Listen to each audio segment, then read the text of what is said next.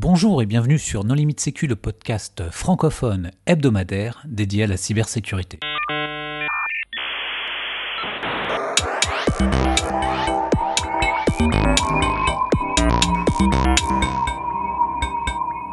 Alors aujourd'hui, nous allons parler d'un retour d'expérience sur un incident de sécurité qui a eu lieu au CHU de Brest avec Jean-Sylvain Chavannes. Bonjour Jean-Sylvain. Bonjour. Pour discuter avec lui, les contributeurs Non Limite Sécu sont Hervé Schauer. Bonjour. Marc-Antoine Ledieu. Bonjour. Nicolas Ruff. Bonjour. Et Paul Amar. Bonjour. Alors, Jean-Sylvain, en préambule, est-ce que tu voudrais bien te présenter? Oui. Alors, je m'appelle Jean-Sylvain Chavannes, euh, j'ai 35 ans, euh, j'ai euh, commencé la cybersécurité à l'ANSI, où j'y ai travaillé pendant un peu plus de 6 ans. Après, j'ai rejoint une société de cybersécurité pendant, pendant quelques temps, et depuis deux ans, plus de deux ans et demi même, je suis le RSSI, donc du CHU de Brest, et alors du GHT, le groupement hospitalier de territoire de Bretagne occidentale, qui regroupe les sept établissements du Nord Finistère. Alors Jean-Sylvain, comment est-ce que vous avez découvert que quelque chose n'allait pas? Alors le jeudi 9 mars, euh, aux alentours de 20h50, je vois mon téléphone professionnel qui commence à sonner. Je me dis que c'est jamais vraiment une bonne chose, mais euh, je prends la décision de décrocher. Et là, c'est l'ANSI que j'ai au téléphone, donc euh, ça rassure encore moins. Et c'est à 9h50 du matin ou du soir? Non, non, à 20h50. Ah, 20h50. Oula, excuse-moi, je n'avais pas suivi. 20h50. Et, euh, et donc là, c'est l'ANSI au téléphone qui me dit que probablement le centre hospitalier euh, réalise des requêtes vers euh, un serveur qui est identifié comme étant un serveur euh, d'attaquant. Et pour agrémenter cette alerte, l'ANSI me donne deux informations, alors l'adresse IP évidemment, et puis une information qui m'a tout de suite fait tiquer, c'est une chaîne de caractères. Et cette chaîne de caractères, pour l'ANSI, ça voulait rien dire. Mais pour moi, c'était tout de suite identifié comme étant un matricule d'utilisateur interne au CHU. Et lorsqu'on a ces deux identifiants-là, euh, je me dis, il faut absolument que je, vérifie tout de suite euh, la, véracité de l'alerte. Donc je me connecte aux équipements de sécurité, euh, en l'occurrence le pare-feu, pour vérifier les éventuelles connexions. Et là, je me rends compte qu'effectivement, il y a deux serveurs qui communiquent avec avec ce serveur-là. On prend la, enfin, je prends la décision du coup d'alerter euh, la DSI pour euh, justement mener d'autres investigations. On passe les différents coups de fil. Il se trouve que la directrice de garde du centre hospitalier, c'était la directrice de la transformation numérique. Donc tout de suite, euh, l'alerte a été comprise. Et en plus, euh, comment dire, je vérifie sur l'EDR et sur l'EDR, je vois des choses avec marqué Mimikatz, euh, Cobalt Strike. Alors forcément, là, tout de suite, ça, ça lève une, une haute alerte chez moi. Et, pour bien comprendre, Jean-Sylvain, donc c'est l'ANSI euh, qui t'a appelé. Ils avaient des sondes euh, quelque part. Est-ce que du coup, ils avaient hijacké euh, le domaine qui était justement potentiellement malicieuse? Comment, comment ils en sont arrivés du coup à savoir qu'il y avait cette problématique et comment Ils ont eux-mêmes été alertés par un réseau de partenaires. Voilà, c'est euh, l'information que j'ai eue et je pense qu'on ça ira pas plus loin. Mais pour moi, ça a été très rassurant. Ça a été très rassurant parce que effectivement, au fur et à mesure où on se rend compte que bah oui, on a une alerte, qu'on arrive à, à, élever sa criticité assez fort quand on voit du Mimikatz et du Cobalt Strike, on se pose pas deux fois la question. On se dit tout de suite c'est une alerte critique on, on, convoque effectivement une mini cellule de crise entre la DSI, la directrice de garde et puis euh, et puis moi le RSSI. Et puis on remonte les différentes investigations euh, très rapides. Hein, il y avait que le parfait l'EDR à ce moment-là à l'ANSI et là l'ANSI nous dit tout de suite bon bah clairement on part en cellule de crise. il faut contacter les différentes les différentes autorités donc notamment au sein de, de l'hôpital, donc euh, directrice générale, puis euh, président de la commission médicale d'établissement qui représente les médecins, pour justement prendre les premières décisions. Et finalement, la décision la plus radicale a été prise vers 22h30 de couper le CHU d'Internet euh, à ce moment-là. Ce qui n'était pas une décision anodine à prendre, parce qu'on se dit tout de suite que eh bien l'imagerie va être impactée, que les résultats de biologie vont être impactés, qu'il y a des impacts pas forcément maîtrisés sur des services de critiques comme par exemple le SAMU, euh, etc., etc. Donc ça a été pour nous euh, bah, un branle-bas de combat qu'on a mis très rapidement en place euh, la première nuit du jeudi 9 mars. Et, justement, tu, parles de ça, je, suis curieux. Vous avez une sorte de cartographie un petit peu qui vous dit, ben voilà, euh, si finalement on débranche d'Internet aurait tout un CHU, voilà ce que ça implique? Alors non, on n'a pas cette cartographie-là, on aimerait bien l'avoir, euh, mais en réalité c'est euh, une multitude d'interconnexions dans tous les sens. ça va effectivement du SAMU jusqu'aux barrières de péage du CHU. Donc il faut réussir à avoir cette cartographie exhaustive qui est colossale et pour lequel bah, on savait qu'il allait avoir des impacts. On en avait identifié quelques-uns, mais, euh, mais pas tous, et on a découvert des effets de bord au fur et à mesure. Mais d'ailleurs, dès le soir même, ce qu'on a décidé, en fait, dès qu'on a eu l'alerte, c'est après de composer trois mini-cellules de crise. Euh, il y avait une première cellule de crise qui était chargée de mener des investigations sur les traces que l'on avait, donc de, réaliser les fameux orques de l'ANSI euh, qu'on nous demande de, faire sur les différents serveurs impactés, puisqu'en fait on s'est rendu compte au fur, et à mesure de la soirée qu'il y en avait plusieurs, qu'il n'y en avait pas que deux, euh, sur cette fameuse ferme RDS. Une cellule de crise qui était dédiée à l'Active Directory. Est-ce que les attaquants avaient réussi à prendre la main ou pas sur l'Active Directory? Et puis une autre cellule de crise, cette fois composée avec les métiers, de quels seraient les impacts métiers euh, d'une coupure d'Internet, une coupure d'Internet, et euh, derrière, de dire d'identifier les impacts métiers et les procédures dégradées à mettre en place dès le lendemain parce qu'on savait que la garde euh, en gros, prenait sa, relève à 6h45 et qu'il fallait que pour 6h45, on puisse donner les premiers éléments. Alors, tu parles beaucoup de l'ANSI, mais euh, qui, qui, sont ces gens qui étaient dans la cellule de crise? Est-ce que vous avez immédiatement fait appel à des prestataires? Est-ce que vous avez été aiguillé euh, chez des tiers Ou est-ce que l'ANSI a débarqué en hélicoptère non, ils n'ont pas débarqué. Ils n'ont même pas voulu venir jusqu'à Brest. non, mais on peut, on peut, tout faire à distance. Mais voilà, on a fonctionné en remote. Euh, et, en fait, dès le, dès, le soir, en fait, vers 22h30, hein, quand on a pris la décision de couper Internet, j'ai fait appel à un prestataire euh, de réponse à incident que j'ai préalerté et qui m'a dit qu'il se tenait à disposition dès le lendemain matin, 8h, pour commencer à travailler. De toute façon, on était en train de réaliser les différents orques. Et en fait, on était vu qu'on était sur une, sur une ferme RDS, il y avait plusieurs serveurs, quasiment une vingtaine, et faire les orques sur ces vingtaines de serveurs-là, ça prend du temps. Alors, et qu'en fait, faire des orques, ça fait plusieurs fois que tu utilises. Oui, pardon. Est-ce que tu peux expliciter C'est un logiciel euh, de l'ANSI euh, qui est disponible sur leur GitHub et qui permet en fait de faire des relevés de traces sur un serveur ou un poste de travail que derrière on va traiter et investiguer euh, en local. On a enregistré un épisode sur Défi Orc, c'est notre épisode numéro 252 pour les auditeurs qui veulent le réécouter. En, tant qu'établissement de, de, santé, tu fais pas appel aux il y a, l'agence du numérique en santé avec le CERT Santé. Et ce les... l'autorité régionale de santé. Alors effectivement, on a. On, en fait beaucoup là. Ok. Ouais, il y a eu différentes strates et c'est un peu aussi la complexité de ce, de ce type de crise, c'est qu'on a une multitude d'acteurs qui nous demandent quasiment tous, tous la même chose. Donc il faut qu'on réussisse à identifier des, des, silos bien clairs. Et à partir du moment où l'ANSI en fait a été saisi euh, de cet incident-là, le CERT Santé, l'ANS euh, se réfère à l'ANSI et non pas directement à l'établissement de santé. Donc, ça euh, évite les doubles discours. ok. Donc là, comme c'est l'ANSI qui a, créé l'alerte, bah, tu étais en direct avec l'ANSI et c'était simple. Voilà, exactement. Bah, ce qu'il ce faut, faut savoir, c'est que l'ANSI, en fait, nous a accompagnés euh, quasiment euh, jusqu'à 3 heures du matin, si ma mémoire est bonne, la première nuit, sur notamment les investigations liées à la compromission de l'Active Directory et au renforcement euh, de l'Active Directory pour justement essayer de sauvegarder ce qui pouvait l'être si l'attaquant avait eu la main dessus. ce qui au final n'a pas été le cas, mais on a, on a été accompagné par, par deux agents de l'ANSI, euh, donc sur, sur une fameuse petite cellule de crise avec deux administrateurs système de notre côté qui renforçaient euh, toutes, les, toutes les configurations sur notre, sur notre Active Directory. Mais comment ils peuvent continuer à vous aider si Internet est coupé? Alors on fonctionnait avec des, téléphones. Euh, en fait, on avait un pont téléphonique, donc c'était surtout des ponts téléphoniques qu'on faisait. Euh, et si besoin était, on, passait par des, par des connexions euh, perso, sur des postes perso. Évidemment, il n'y avait aucune connexion sur les PC du CHU à ce moment-là.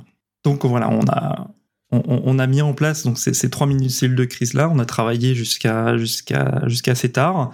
Et dès 6 heures du matin, on, s'est retrouvé cette fois en fonctionnement euh, un peu différent où il y avait deux grosses cellules de crise, une cellule de crise institutionnelle euh, dans laquelle j'étais pour euh, justement faire le point avec la direction générale et le président de la commission médicale d'établissement, qui est donc un médecin, pour justement dire que, un, c'est une cyberattaque. On a pris le choix de le dire dès le début et pas de parler d'incident numérique, enfin d'incident de production.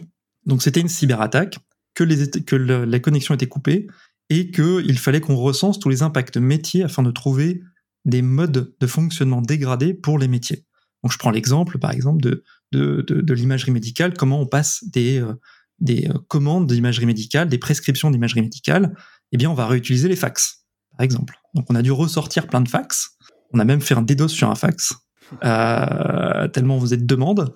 Mais c'était voilà, on a ressorti les fax, c'est ce qui nous a un peu sauvés pendant les, les sept premiers jours.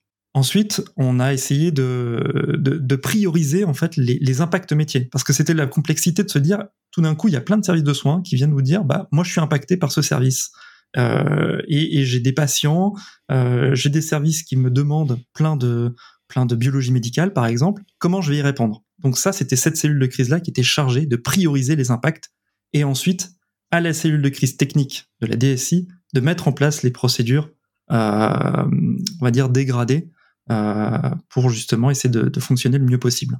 Donc là, pour bien comprendre, la cellule de crise un peu institutionnelle, on va dire, euh, était là finalement pour euh, d'un point de vue incident management, dire bah ça, c'est vraiment une P1, ça c'est une P2, Exactement. Une P3, et puis ce truc-là, ça pourra attendre après la gestion de crise. Tout à fait, et d'assumer ce choix derrière.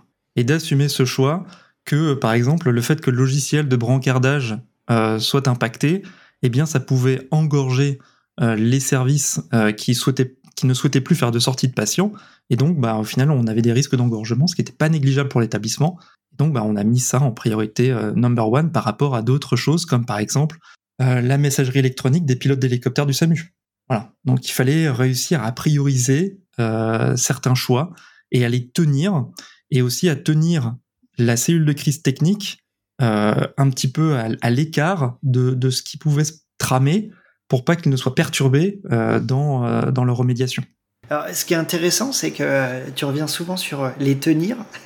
ce que je comprends, c'est que dans le temps, typiquement une P3 pouvait se transformer en P2, P1 d'un point de vue métier.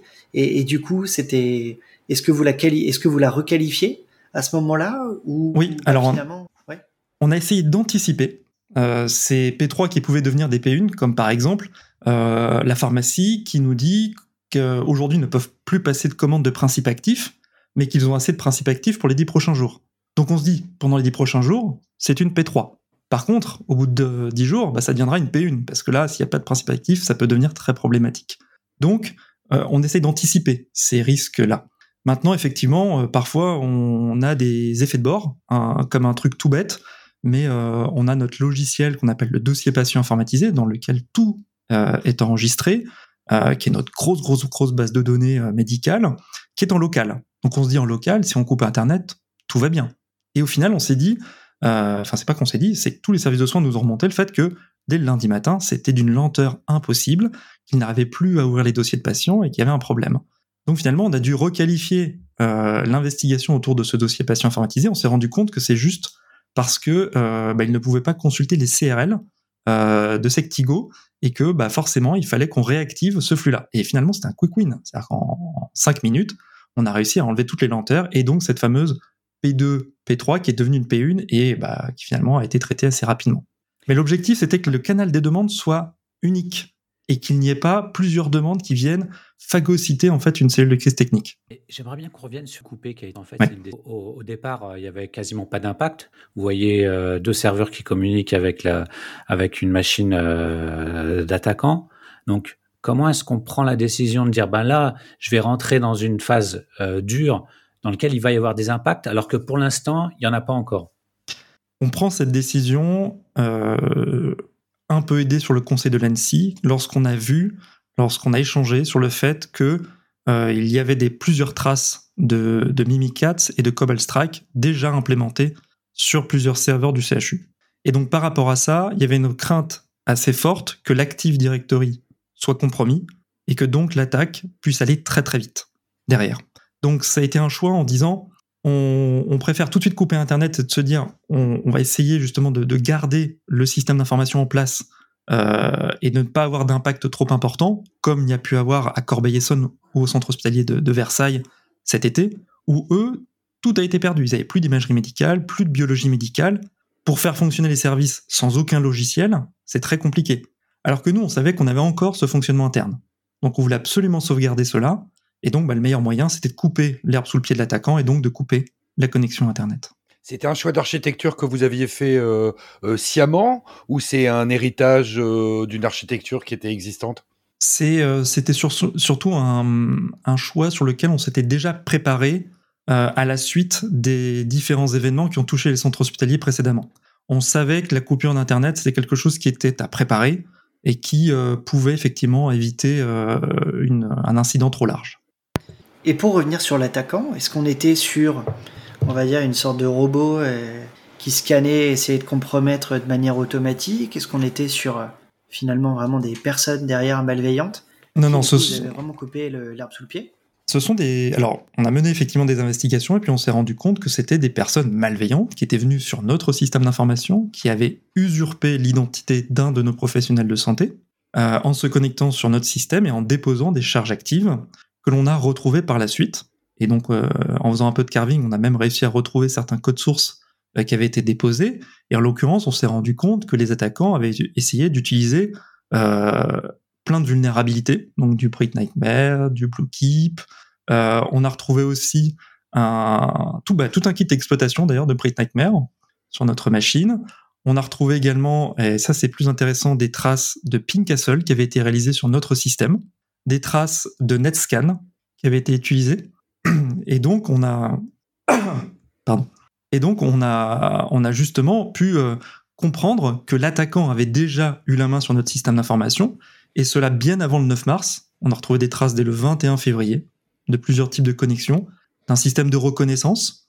Et puis, euh, et derrière, on s'est bien rendu compte que c'était euh, des personnes qui derrière essayaient de d'élever leurs privilèges sur nos serveurs qui étaient exposés sur Internet.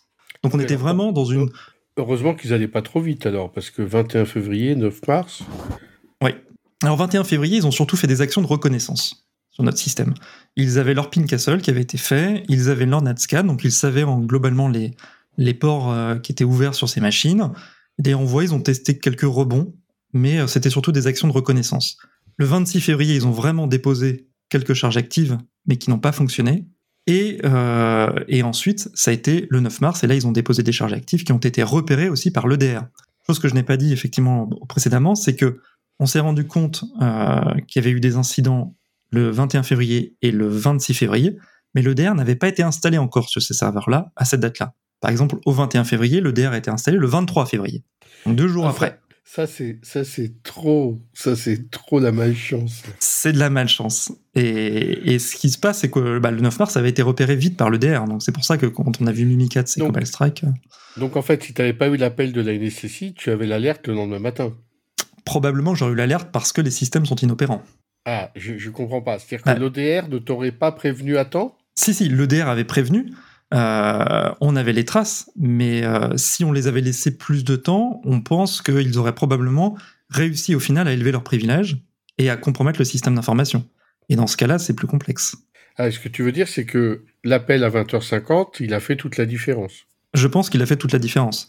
Surtout quand on sait qu'une des, des, comment dire, des payloads qu'ils ont utilisés euh, était tout à fait fonctionnelle. Elle fonctionnait. Euh, elle n'a juste pas fonctionné parce que euh, un, argument n'a pas été passé dans la commande. Donc ils avaient réussi à escalader euh, leurs privilèges. Alors non, ils n'ont pas réussi à le faire justement. Non, ils n'ont pas eu le temps là. ils n'ont pas eu le temps. Ils avaient potentiellement réussi, c'est juste qu'ils se sont emmêlés les pinceaux. Ils avaient ont... potentiellement les outils pour le faire, mais effectivement, ça a été, ça a été un peu complexe. Et pour revenir, j'ai peut-être loupé, mais quel était le vecteur d'attaque initial? Comment est-ce qu'ils sont arrivés du coup à rentrer? En fait, ils ont réussi à rentrer sur une, euh, une ferme RDS qu'on expose sur Internet qui permet la publication d'applications à distance. Euh, il faut savoir que dans un CHU... Oui, mais tu as dit ils ont usurpé le compte euh, d'un utilisateur légitime. Est-ce que, est que l'investigation numérique a permis d'indiquer comment ce compte avait-il été usurpé? Alors, c'est intéressant cette question parce que ça va pas de soi. C'est-à-dire que, euh, pour revenir sur le contexte, on a effectivement une ferme RDS sur laquelle on publie des applications de santé, sur lequel nos internes, nos internes en médecine, se connectent régulièrement, mais aussi les médecins de garde, enfin bref, euh, beaucoup de, professionnels de santé se connectent pour pouvoir travailler de chez eux sur des postes personnels. Et il se trouve que, euh, effectivement, il y a eu une usurpation d'identité d'un professionnel de santé du CHU. Et quand on a demandé si on pouvait investiguer sur son poste personnel pour essayer de connaître et de refaire toute la chaîne d'attaque, eh bien, ça ne va pas de soi. Parce que j'avais aucune légitimité à demander d'analyser sur le poste personnel de la, du professionnel en question. Et finalement, en discutant un peu et en expliquant le fait qu'on ne voulait pas euh, punir la personne, parce que c'est ce dont elle avait peur, elle se disait, mais attendez, euh, le, CHU va me poursuivre si ça vient de moi, etc., etc. Donc elle avait excessivement peur. Donc il a fallu rassurer derrière pour dire que non, c'était pour mener des investigations et pour comprendre la chaîne d'attaque. Et au final, en investiguant, puisqu'on a pu le faire, on s'est rendu compte que très probablement, il y avait un info-stealer sur son poste qui a permis effectivement l'exfiltration d'identifiants mot de passe euh, à ce moment-là. Mais c'est vachement important, parce qu'aujourd'hui, les gens ne réalisent pas à quel point l'attaquant, il attaque personnellement euh, les individus pour ensuite entrer dans l'entreprise. Exactement. Et moi, j'ai une question. Vous avez beaucoup de professionnels de santé qui se connectent euh, à votre système d'information à partir de leur poste perso Parce que moi, si je dis ça en ma qualité d'avocat, tout le monde va me déchirer, hein, comme d'habitude. Oui, on en a. Alors, il faut, encore une fois, c'est justement essayer de comprendre les différents usages métiers euh, et le système d'information qui adosse ces, fameuses valeurs métiers-là. Par exemple, euh, un sujet que je connais bien, bah, les internes, quand ils travaillent leur thèse, ils ne travaillent pas forcément au CHU. Ils peuvent la travailler à distance, quand ils sont dans des échanges inter-CHU, par exemple, euh, ou quand ils sont en déplacement, etc. Donc, c'est vraiment pour eux une nécessité. Et puis, si on prend les médecins de garde qui ont besoin de consulter de l'imagerie euh, médicale pour un avis, un avis à 2 heures du matin, on n'a pas forcément envie de prendre sa voiture et de venir au CHU. Donc, ils peuvent consulter ces imageries médicales à distance. Là où on pourrait améliorer la chose, c'est en mettant un double facteur d'authentification. C'était un peu le sens de la question que j'allais poser, c'est ok, euh, vous avez détecté l'incident, vous avez fait la remédiation, etc. Mais du coup, quelles sont les mesures euh, à long terme qui permettent d'éviter que ça se reproduise? Parce que est-ce que vous avez demandé à tous les gens de la YubiKey pour se connecter sur la ferme RDS, des choses comme ça Non. Alors déjà, on a tout de suite un des choix qui a été fait euh, à la suite de l'incident, c'est de ne rouvrir que des services de confiance. C'est-à-dire qu'on ne rouvre pas des applications euh, sur Internet qui sont sur des serveurs obsolètes, par exemple. On ne rouvre pas des applications sur Internet qui sont sans double authentification, etc., euh, etc. Donc ça, on, met en place justement ce mécanisme de sécurité-là. Et toutes les applications qui aujourd'hui sont exposées ont de la double authentification. Par contre, ça veut dire que c'est un changement de mode opératoire total pour les professionnels de santé. Il va falloir justement euh, comprendre que maintenant, on se connecte avec euh, un ordinateur portable qui possède soit un certificat, soit une carte à puce, soit une clé USB, pour ensuite euh, se connecter à des applications métiers du CHU. C'est pas quelque chose qui allait de soi jusqu'au 9 mars. Donc on est en train de mettre en place ces différents mécanismes de sécurité et justement maintenant on met de la double authentification sur euh, l'ensemble de nos services euh, extérieurs. Oui, d'autant que la double authentification c'est pas magique puisque maintenant ce que font les attaquants c'est qu'ils vont voler les cookies de session. ce qui était déjà le cas il y a quelques années, hein, quand Electronic Arts euh, s'était fait avoir, c'était un cookie de session qui avait été volé dans les, navigateurs d'un poste utilisateur et qui avait des accès très privilégiés sur plein de choses, comme par exemple le GitHub, des choses comme ça. Tout à fait. Aujourd'hui, on, réduit drastiquement l'usage des, ordinateurs personnels pour se connecter aux infrastructures du CHU et on met à disposition de plus en plus d'ordinateurs portables sur lesquels le VPN est obligatoire, pas facultatif, et qui permet justement de se connecter sur les infrastructures du CHU de manière maîtrisée euh, aujourd'hui.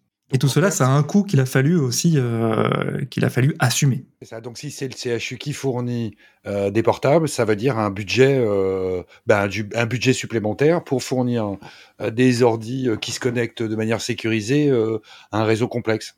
Hum. Ah bah on change un peu le paradigme aussi de la gestion de des systèmes d'information au sein d'un centre hospitalier. Hein. Et finalement, bon, en, t'écoutant, c'est vrai que ça, ça semble quand même je veux dire, relativement bien passé. Est-ce qu'il y aurait des choses finalement, voilà, avec le, stress de la crise, etc. Est-ce qu'il y aurait des choses qui auraient pu être mieux faites?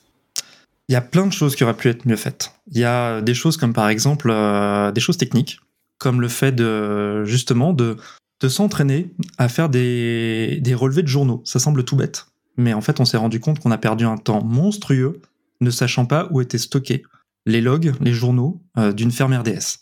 Ça semble tout bête. mais on a perdu un temps monstre en matière d'investigation et donc derrière de reprise d'activité. Euh, on a également euh, à améliorer notre communication. Alors, pas forcément la communication qu'on a eue autour, notamment la communication numérique, mais c'est surtout la communication physique qui a posé problème. C'est-à-dire qu'on n'a pas communiqué physiquement dans les lieux d'un centre hospitalier sur le fait que nous étions euh, sous un incident numérique, qu'on avait vécu une cyberattaque. Donc, forcément, quand les patients venaient, et ils ne lisent pas tous la presse locale, euh, ils s'attendaient à pouvoir prendre leur rendez-vous en ligne, repartir avec leur imagerie médicale, avec le code pour consulter la biologie, etc. etc. Et donc, euh, bah, les patients venaient, et puis finalement, il, se... il y avait une sorte de, de pression qui montait un petit peu sur les secrétaires médicales, qui sont en première ligne, sur le fait que bah, on ne rend pas tous les services qu'on devrait rendre.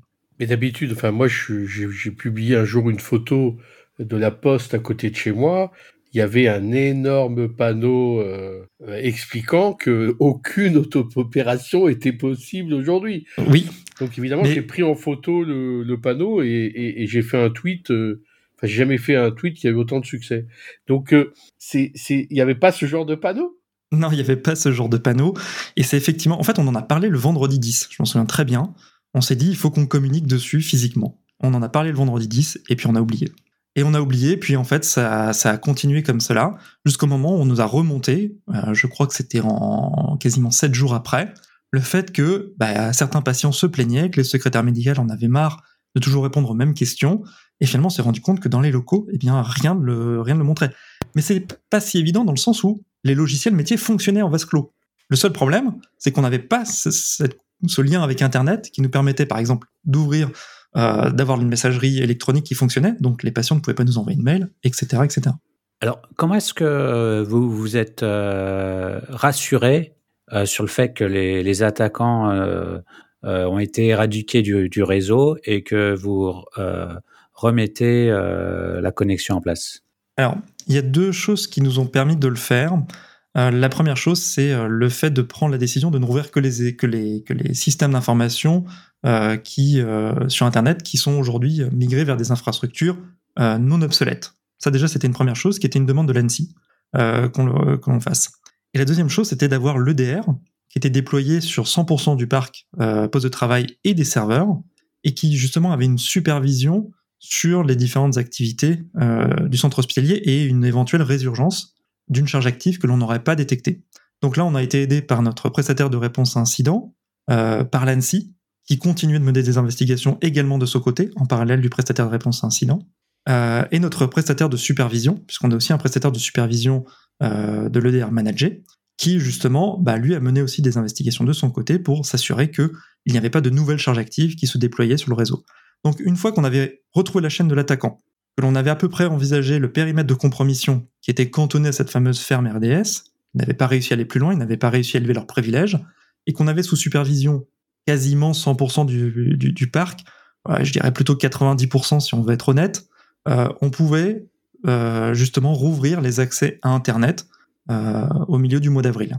Donc c'est-à-dire quasiment un mois après, après l'incident. Et est-ce que vous avez pu déterminer quels étaient les effets recherchés des attaquants? Alors, on, pense très probablement que c'était un groupe de ransomware qui était derrière, et euh, dont l'objectif final était effectivement de déployer un des ransomware les plus actifs euh, sur le parc du CHU. Mais ça n'a pas été le cas. Mais ça n'a pas été le cas. Et aujourd'hui, euh, j'ai la petite goutte sur le front qui, qui, me dit que on a senti le vent du boulet. Le, voilà, le vent du boulet, pas très très loin. Et donc, ça a été combien, combien de jours sans Internet? Alors, on a fonctionné avec en trois grandes étapes. La première étape, c'était la coupure totale. Ensuite, au bout de deux semaines, on a rouvert Internet, mais en liste blanche. Et c'est un enfer à gérer. Parce que, euh, effectivement, il a fallu euh, euh, ouvrir un canal pour que l'ensemble des services de soins fassent remonter toutes les listes blanches dont ils avaient besoin pour fonctionner. Alors, au début, 200, on envoie 300. Alors, en plus, chacune devait être un peu supervisée. Donc, je, donnais un go, no go sur certaines alors je, vous passe toutes les messageries personnelles euh, que les professionnels voulaient retrouver euh, immédiatement, hein, les Gmail, les Hotmail, etc. Donc ça pour le coup on avait refusé. Euh, mais par contre toutes les adresses URL euh, des métiers, ben, on a dû les autoriser. Donc ça a fait plus de, plus de 800 règles qu'on a dû autoriser pendant deux semaines pour justement superviser la reprise de l'activité d'Internet. Et puis au bout de deux semaines, lorsqu'on avait considéré que nos mesures de remédiation étaient suffisamment fortes, notamment avec euh, un audit euh, de l'Active Directory de l'ANSI qui était satisfaisant, plus justement les différentes mesures de remédiation qu'on avait pu mettre en place pendant les, le, mois précédent, on a rouvert Internet le 13 avril pour justement de manière plus large, mais par contre de manière euh, plus maîtrisée. Typiquement, euh, au départ, tout le monde au CHU avait accès à Internet. Maintenant, on a juste cantonné aux comptes nominatifs, c'est-à-dire aux personnes physiques, pas les comptes génériques. Eh bien, en faisant cette action, je me suis rendu compte que les chirurgiens avaient besoin de Google pendant leurs opérations. Donc après, est-ce que c'est inquiétant? Je, ne pense pas. Mais on a dû justement. Pas besoin de chat GPT. voilà, c'est ça. mais c'est peut-être la prochaine étape. Euh, mais en tout cas, voilà, on a dû réajuster un peu nos règles justement pour pour se confronter à ces problématiques métiers que l'on ne connaissait pas. Euh, mais voilà. Et donc à partir globalement du 13 avril, on a on a réussi à retrouver un mode à peu près à peu près nominal. Et vis-à-vis de la presse, comment vous avez organisé votre communication? Si tant est que vous, d'abord, vous avez eu envie de le faire, ou ça s'est passé comment? Parce que effectivement, tu l'as dit à un moment, bah ça se sait, les patients, euh, le personnel à l'intérieur qui gueule, euh, ce qu'on comprend tout à fait. Et comment ça sort ensuite de, j'irais, de l'écosystème euh, technique et légal hein, Ça rentrait dans celui-là, dans le dernier. Alors, c'est une bonne question, et tout de suite, la directrice de la communication du CHU a été mise dans la boucle pour que justement on puisse euh, faire ce fameux premier communiqué de presse, alors qui a été plutôt porté par l'ARS au début, parce qu'il voulait justement maîtriser les éléments de langage euh, à ce moment de la crise. Hein. on était le vendredi 10, euh, donc c'était même pas 12 heures après. et surtout parce que c'est l'ARS qui doit gérer les éventuels bah, bascules de patients si un, établissement de santé n'est plus en capacité d'assurer l'offre de soins. Donc, eh bien, il se trouve que nous, finalement, on était en capacité. C'est-à-dire que la directrice générale a décidé euh, dès le vendredi matin, de ne pas activer le plan blanc, parce que nos logiciels fonctionnaient en vase clos. On aurait eu un dossier patient dans le cloud, peut-être que ce serait passé différemment. Euh, Aujourd'hui, c'était pas le cas. Donc, on n'avait pas forcément ce problème de, euh, de, bascule des patients. Donc, dès, euh, je crois que c'était le lundi ou le mardi, avec la directrice de la communication, on a établi un vrai, véritable communiqué de presse sur où on était, ce que l'on allait mettre en place, pour que les médias locaux puissent se faire le relais, justement, des mesures à prendre. On ne peut pas envoyer de mail au CHU, on ne peut pas prendre de rendez-vous en ligne. Euh, merci de vous déplacer ou merci euh, euh, justement d'appeler tel numéro pour pouvoir savoir si le rendez-vous sera maintenu aussi. Parce qu'il y a beaucoup de patients qui se posaient la question, bah, est-ce que mon rendez-vous est maintenu malgré la cyberattaque? Donc voilà, on, a essayé justement d'y répondre à travers un communiqué de presse qu'on a effectivement suivi de deux autres communiqués de presse pour justement communiquer sur l'avancée des, des réouvertures de services. Et après, la presse est arrivée comme euh, les vautours euh, sur la carcasse euh. Alors, oui, au début, il a fallu un peu désamorcer certaines, certaines, comment dire, interprétations qui visaient à dire que le CHU était victime d'un rançongiciel, ce qui n'était pas le cas. Nos systèmes étaient opérants. donc voilà, on a, on a dû le rassurer. Mais une fois que ça s'était passé, finalement, la presse a plutôt été bienveillante et nous a plutôt aidés dans le fait de faire passer nos messages et notamment de remercier les professionnels de santé qui ont quand même été, enfin moi je le souligne encore une fois, hein, mais qui ont été d'une, euh, euh, qui ont accepté le fait qu'on pouvait être victime d'une cyberattaque et qu'il fallait fonctionner en mode dégradé pendant, pendant un certain temps. C'était une découverte pour beaucoup d'entre eux, de savoir que ça existait, ce type de problème? Ou ils étaient quand même un peu sensibilisés euh? Non, c'était une découverte. J'ai fait plusieurs. donc j'ai souhaité intervenir dans plusieurs commissions de l'établissement.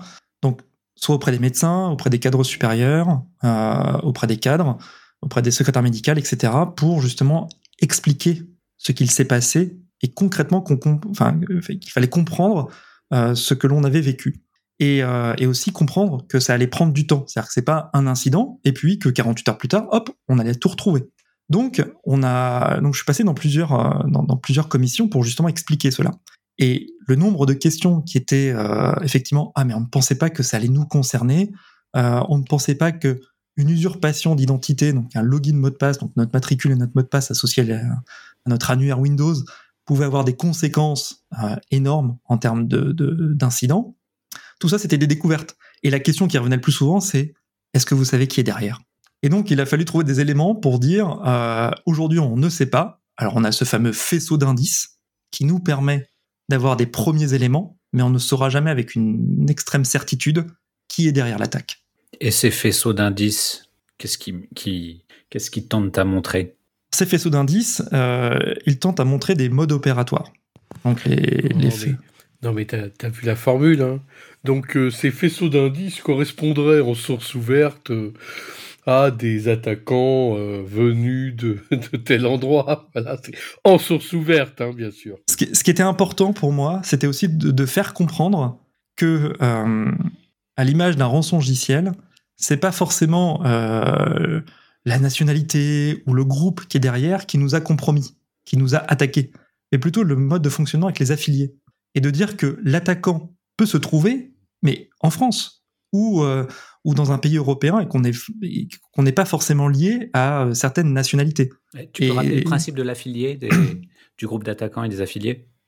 Donc le, le principe, c'est que euh, un groupe d'attaquants va utiliser euh, des outils, va ou alors les façonner, et ensuite il va les mettre à disposition d'affiliés qui sont eux des attaquants qui vont acheter souvent des credentials, enfin des identifiants mots de passe qui ont été volés, euh, qu'ils vont trouver sur le darknet, et qui vont essayer d'utiliser ces identifiants mots de passe là avec les outils qu'ils ont soit façonnés qu'ils réutilisent pour faire des compromissions de victimes et essayer de toucher une rançon. Et sur cette rançon là, il y a une certaine cote-part qui va à l'affilié, donc celui qui a réalisé l'attaque, et une autre cote-part qui va au groupe d'attaquants qui a affilié la personne.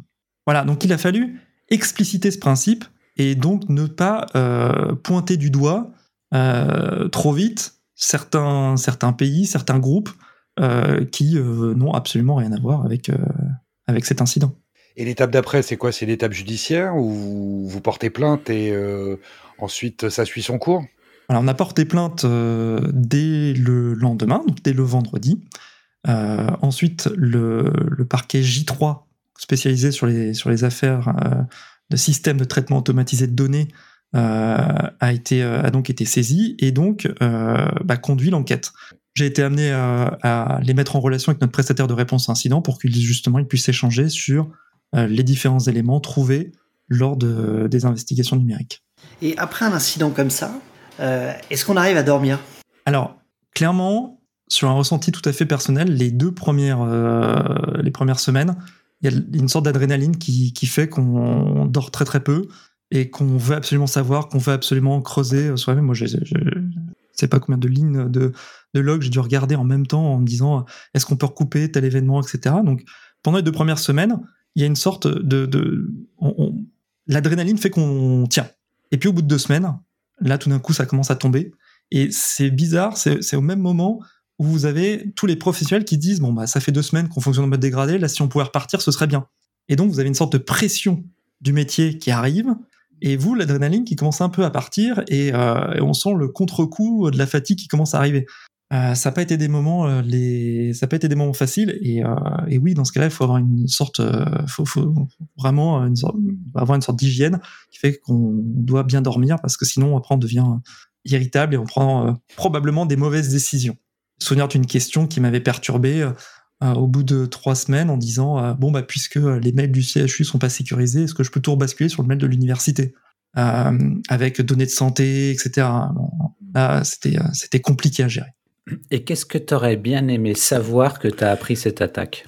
Avant qu'elle ne survienne, bien sûr. Qu'est-ce que j'aurais aimé savoir? Euh, Je pense que j'aurais aimé savoir que l'EDR n'était pas déployé sur cette ferme RDS, alors que je pensais que c'était que c'était le cas. Euh, je pense que euh, j'aurais aimé aussi euh, comprendre certaines choses. Alors, un, tru- un truc tout bête, mais le- les systèmes de, communication comme Cobalt Strike et, et BC qui avaient été utilisés chez nous bah, fonctionnent avec des ports particuliers. Je pense que j'aurais aimé le savoir aussi pour mettre en place des mesures de sécurité qui m'auraient permis peut-être de les détecter plus rapidement. Voilà, je pense que j'aurais aimé anticiper ce type de menace et chose que j'ai pas fait. Et les relations avec le métier, post-incident Très bien. Euh, je pense que ça a été euh, un des aspects assez positifs de cette attaque, c'est que derrière, ils ont compris qu'aujourd'hui, le numérique adossait leur métier à quasiment à 100%, et que euh, on ne peut pas délaisser euh, le numérique dans un établissement de santé aujourd'hui. On, on sait que c'est eux, ça leur fait perdre du temps, ça leur fait perdre aussi, ça leur fait perdre, pardon, des chances pour les patients. si les données sont altérées ou ne sont pas disponibles en temps réel, ça, peut faire perdre des, chances pour les patients. Et ça, aujourd'hui, je pense qu'on l'a bien compris, qu'on a saisi le risque, et que maintenant, euh, lorsqu'on parle de double authentification par euh, les fameuses cartes CPS, euh, cartes de professionnels de santé, qui sont des cartes à puce, ou avec d'autres mécanismes, eh bien, les professionnels de santé sont beaucoup plus à l'écoute de ce type de, de, nouvelles pratiques pour eux que si ça n'avait pas été le cas. Et puis après, ils ont aussi découvert, pour certains, qu'il y avait un RSSI dans un établissement hospitalier, ce qui n'est pas anodin. Et une fois qu'on est le RSSI euh, qui a pris la charge utile, si j'ose dire, euh, en temps réel et qui poursuit, après on prend son bâton de pèlerin et on va voir tous les GHT euh, avec ses copains de l'ANSI pour essayer d'évangéliser tout le monde? Ou ça se fait tout seul? Non, non, c'est effectivement quelque chose qu'on met en place. on a chance en région Bretagne d'avoir un réseau de RSSI assez soudé. On se voit très régulièrement, quasiment une fois tous les 2-3 mois. Donc on fait souvent des retours d'expérience, puisqu'on est pas mal dans la région à avoir été touché euh, un petit peu euh, ou, très profondément par une cyberattaque. Donc justement, on échange beaucoup sur euh, nos retours d'expérience, sur la façon aussi de gérer une crise cyber dans un établissement de santé, ce qui n'est pas forcément facile lorsqu'on a cet aspect un peu bicéphale d'un établissement de santé où on a le corps médical avec la commission médicale d'établissement et puis le corps administratif avec la direction générale qui, qui chapeaute un peu, le, un peu le tout. Et donc, on échange beaucoup aussi sur nos processus, et je pense qu'il n'y a rien encore de vraiment trop euh, de gravé dans le marbre, et qu'on évolue tous en fonction des différents retours qu'on est amené à faire. Et si tu devais donner quelques conseils justement à, à des RSSI, donc qui ne sont pas en Bretagne, qu'est-ce que tu leur dirais? Je pense que je leur dirais de garder euh, la tête froide lorsqu'on a un incident de cybersécurité le plus tôt possible, parce que derrière, on va avoir un, tsunami de questions sur euh, justement euh, le lien avec les données de santé, est-ce que l'offre de soins peut être assurée, etc. Et donc, d'aller voir la direction générale, si ce n'est pas déjà fait, je sais que dans de plus en plus d'établissements de santé, c'est le cas, pour justement parler euh, de, de, ce risque numérique. aussi, les, les, mettre en place dans un plan blanc numérique. Il y a un, un modèle de plan blanc numérique qui vient de, de, de sortir, ou plutôt qui est sorti par la Direction générale de l'offre de soins et pour lequel on, doit justement établir nos propres procédures de gestion de crise. Et puis, il y a un autre aspect, c'est la maîtrise du système d'information. Quand je suis arrivé au CHU de Brest, euh, il y avait quasiment pas de cartographie des systèmes d'information. Il n'y avait pas de cartographie euh, des outils de détection qui pouvaient être mis en œuvre. On utilisait les outils de sécurité euh, de manière assez spartiate et avec l'aide de la DSI, notamment des administrateurs réseau, des administrateurs système, on a pu justement développer cette euh, détection, cette, ces capacités de détection au sein du système d'information et faire que justement ce soit le plus exhaustif possible. Parce qu'il n'y a rien de pire que euh, le blind spot, que l'angle mort sur lequel on, bah justement, on n'a pas cette visibilité-là et par lequel vont passer la plupart du temps les attaquants. Eh bien, merci Jean-Sylvain. Est-ce que tu souhaiterais ajouter quelque chose en mot de la fin? Euh, bah, le mot de la fin, c'est qu'une crise, euh, ça se prépare. Alors on a beau s'y préparer, de toute façon, il y aura de l'inconnu, mais euh, voilà, c'est. si je puis me permettre une remarque quand même, c'est que dans, dans votre malheur euh, à Brest, vous avez une chance, c'est que vous êtes dans le périmètre de l'ANSI. Ça n'est pas toi qui diras à quel titre, donc je ne pose même pas la question, je pense qu'on est nombreux à avoir compris, ok? Mais c'est sûr que euh, même quand on a fait les efforts de se structurer correctement, c'est assez pratique d'avoir une autorité de contrôle qui a la capacité justement à prévenir, à prendre la main et à accompagner. Et ça, malheureusement, aujourd'hui, c'est pas encore le cas de grand monde en France, quoi. Alors, je rassure tout le monde. Moi, j'ai eu des témoignages de gens qui ne sont pas dans le, périmètre de la dite agence et qui ont quand même été prévenus. Et c'est sûr que pour nous, ça a été une aide phénoménale euh, et qu'on en est très reconnaissant parce que Enfin, moi, je, je, je, ne savais pas que, par exemple, on, avait des agents qui étaient en capacité, donc de l'ANSI, hein, qui étaient en capacité de nous aider jusqu'à 3 heures du matin à durcir un Active Directory. Enfin, là, c'était une, pour moi, c'était une découverte. Et, ça nous a beaucoup rassuré dans la capacité, euh, dans notre capacité à renforcer le cœur critique de notre centre hospitalier. Et il faut bien comprendre que euh, ça a aussi rassuré les administrateurs système du CHU, pas que le RSSI. Il y avait la DSI aussi qui était derrière et qui était rassurée euh, d'avoir l'agence nationale qui justement les, les épaulait. Alors, Jean-Sylvain, est-ce que tu voudrais apporter le mot de la fin? Oui.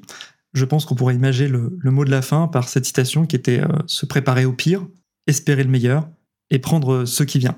Parce qu'aujourd'hui, on, on a beau se préparer, il y a toujours de l'inconnu, mais l'idéal, c'est quand même d'avoir un esprit préparé à ce type de crise. Eh bien, merci beaucoup d'avoir accepté notre invitation et d'avoir apporté ton témoignage. Merci à vous. Merci aux contributeurs. Chers auditeurs, nous espérons que cet épisode vous aura intéressé et nous vous donnons rendez-vous la semaine prochaine pour un nouveau podcast. Au revoir. Au revoir.